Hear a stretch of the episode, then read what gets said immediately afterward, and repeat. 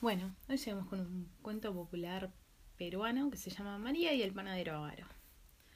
Érase una vez en un pequeño pueblo de Perú una humilde joven llamada María que vivía frente a una panadería. Todos en el pueblo le tenían aprecio porque era muy trabajadora y de buen corazón.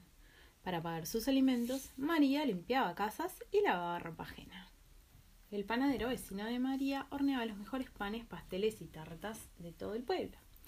Pero él era un hombre codicioso y áspero, que rara vez tenía una palabra amable que ofrecer.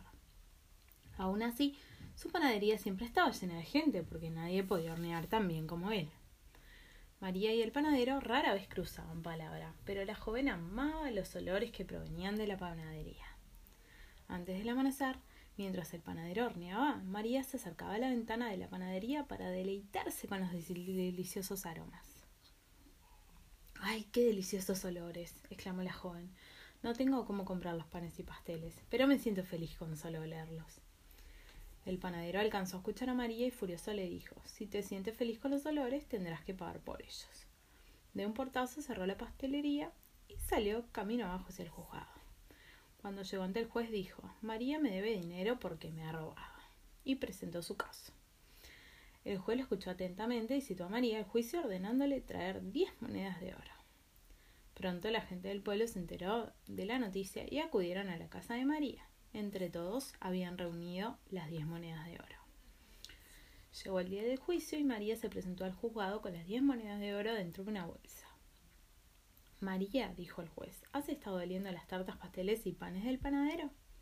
Sí, señor juez, lo confieso. Por la mañana me deleito con todos esos maravillosos olores. Estos se confunden con el aire cuando salen por la ventana. El juez se quedó en silencio. Todo el pueblo reunido en la sala del juzgado también guardó silencio. Después de varios minutos, el juez se levantó. He llegado a un veredicto, dijo.